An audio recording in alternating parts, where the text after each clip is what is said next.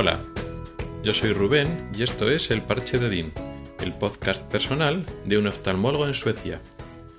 Este es el séptimo episodio y vamos a hablar del número personal. En los dos últimos episodios hemos estado hablando de la sanidad sueca, hablando un poquito en general de ese tema que volveremos a retomar en futuros episodios, pero ahora vamos a volver un poco a cómo van las cosas allá a nivel personal, qué tal van las gestiones, la burocracia, que os decía al principio que era costosa, que estábamos esperando al número personal para conseguir la cuenta bancaria y bueno, todos los trámites dependían de, eso. Bueno, pues ya tengo el famoso número personal, ya tengo la tarjeta de identidad, eh, como es el carnet de identidad, básicamente, y con eso hemos podido ir haciendo ya cositas. No está todos los trámites terminados, queda pendiente lo del coche, lo del banco ya está casi todo hecho, aunque todavía no hemos cobrado las nóminas de noviembre, ni tampoco lógicamente la, la de diciembre, pero se supone que ya está todo conectado y supongo que ya para no sé si para finales de diciembre o ya para enero ya cobraremos todo lo, atrasado y parece que ya está todo conectado. Ya dedicaremos otro episodio para hablar de las finanzas y la economía y cómo funcionan los bancos aquí, que es un poco diferente, me lleva alguna sorpresa, pero hoy vamos a hablar del número personal o el person number que llaman aquí, que es tu número de identidad, el número que hay, digamos, en el carnet de identidad, el ID CURT, que es el carnet de identidad.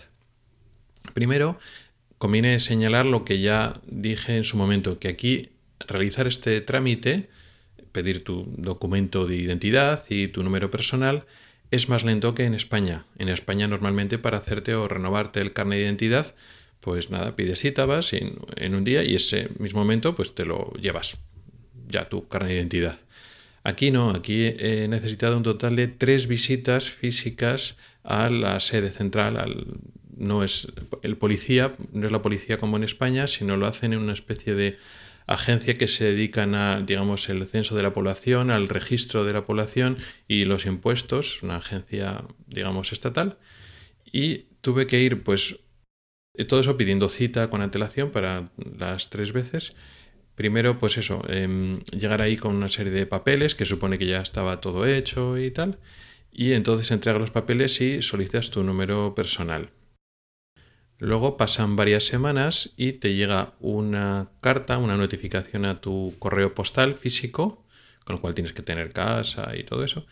Y te llega a tu casa una notificación ya con tu número personal y entonces tienes que ir, tienes que pedir cita para ir de nuevo a la agencia para hacerte el carnet de identidad. Y entonces llegas allí, eh, bueno, rellenas unos papeles, te hacen una fotografía, pero no te dan el carnet de identidad en ese momento sino que tienes que esperar a que te digan que ya está hecho y entonces pues vas otra tercera vez a recoger físicamente el carnet de identidad, con lo cual son tres visitas.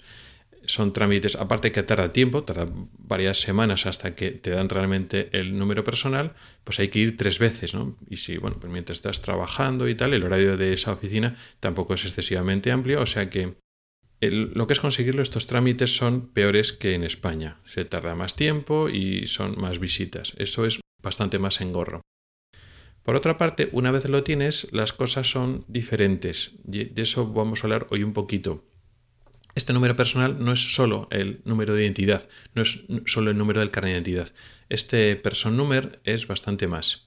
Pero antes vamos a hablar un poquito de estas cifras, porque no son un número secuencial o en serie como el, como el DNI, ¿no? que tienes pues una, un número de creo que son ocho cifras y ese número no es que diga nada. Bueno, pues hombre, igual las primeras cifras son más típicas de una ciudad o de otra ciudad, pero no dice mucho. Aquí el número personal se compone de tu fecha de nacimiento, seis u ocho cifras de tu nacimiento, luego después hay tres cifras que sí que son seriadas, vamos a decir, al azar o que no significan nada. Bueno, sí, de estas tres cifras, la última, si es par, es una mujer y si es impar, es un hombre. Y luego después la última cifra es de control. Con un algoritmo se calcula esa cuarta cifra a partir de las tres cifras en, serie. O sea, en total, con el person number, estás diciendo automáticamente tu fecha de nacimiento, con lo cual tu edad y también tu género, si eres hombre o mujer. O sea, toda esa información la puedes obtener solo con el personnumber, con lo cual digamos que es una información más sensible que tu número de identidad. Ya estás dando información solo con, ese número. Pero el personnumber no se usa solo como número de identificación a nivel de carne de identidad o de la policía, para que nos entendamos. Se usa para muchas cosas, para muchas cosas a lo largo de las diferentes agencias o servicios públicos estatales. Por ejemplo, algo que, que me toca a mí. Aquí no hay número de seguridad social, y cuando vas a un centro de salud o a un hospital no te abren un número de historia clínica. En España esto es un poco caos porque tienes un número de la seguridad social en tu comunidad autónoma. Que claro que si te cambias de comunidad autónoma, pues ya es otro sistema sanitario, por decirlo así, con lo cual la tarjeta no es que te sirve como desplazado, pero no te sirve porque no es, digamos, universal. Y luego después, aparte, las historias clínicas se registran con otro sistema diferente y hay otro número de historia clínica y el número de historia clínica incluso puede variar en la misma comunidad autónoma o en la misma ciudad entre atención especializada y atención primaria. Tener un número de historia clínica en eh, atención primaria, en el programa o la aplicación que utilicen, y otro diferente en el hospital. Bastante caos. Aquí no, aquí no hay números de seguridad social ni hay números de historia. Tu número es tu número personal. Y efectivamente, tú cuando vas a ver la historia de un paciente, a un paciente que está citado y metes el person number en la aplicación y ya está. Y claro, como ese person number es único para esa persona, si esa persona tiene más historiales y más historias clínicas en diferentes comunidades, en diferentes ciudades, el número siempre es el mismo, porque no es un número separado de historia clínica, es su número personal. En ese sentido, está muy bien y se conectan todas las agencias públicas. Voy a poner un ejemplo. Hemos contratado eh, un garaje para dejar el coche por lo menos estos meses de, invierno. Antes de tener el person number no podía, directamente no podía. Da igual que tuviera mi número de cuenta, que quisiera pagar, no puedes. Si no tienes tu person number, no puedes. Pero una vez tienes el person number, entonces es todo más fácil. Claro, hay que tener en cuenta que, por una parte, esta es la Agencia Estatal de, mm, Registro de Personas y de Impuestos, que, y luego, por otra parte, los que manejan el, garaje es el ayuntamiento de la ciudad de Gotemburgo. Tú pones el person number cuando te vas, quieres, solicitas un garaje, entonces te dice, ah, vale, pues quiero garaje, vale, pongas un número personal, lo pones y ya está y ya no tienes que poner más datos porque automáticamente, pues cuando ya lo contratas, las facturas o los documentos te los mandan a tu dirección postal y no la tienes que meter tu dirección postal porque ellos ya lo saben con el person number, a pesar de que es el ayuntamiento y no es la agencia estatal, pero están conectadas.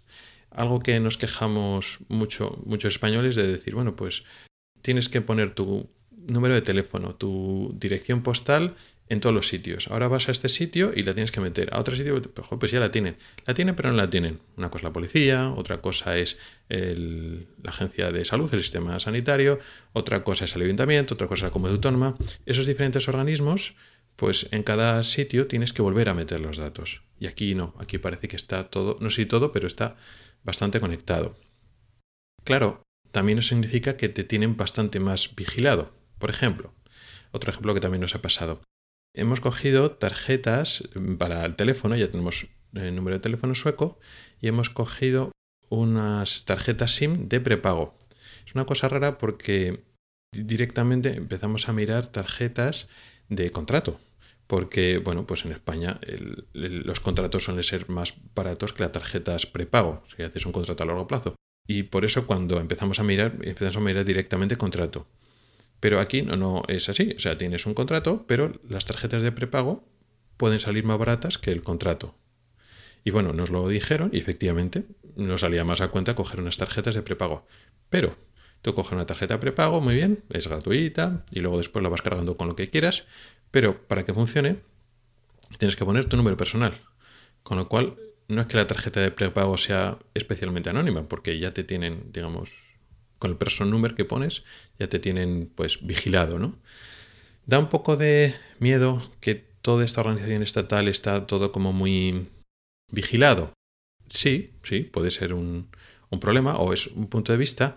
Por otra parte, eh, esta información personal que automáticamente estás dando con el número personal, la estás dando también. Por ejemplo, vas a hacerte el seguro de la casa.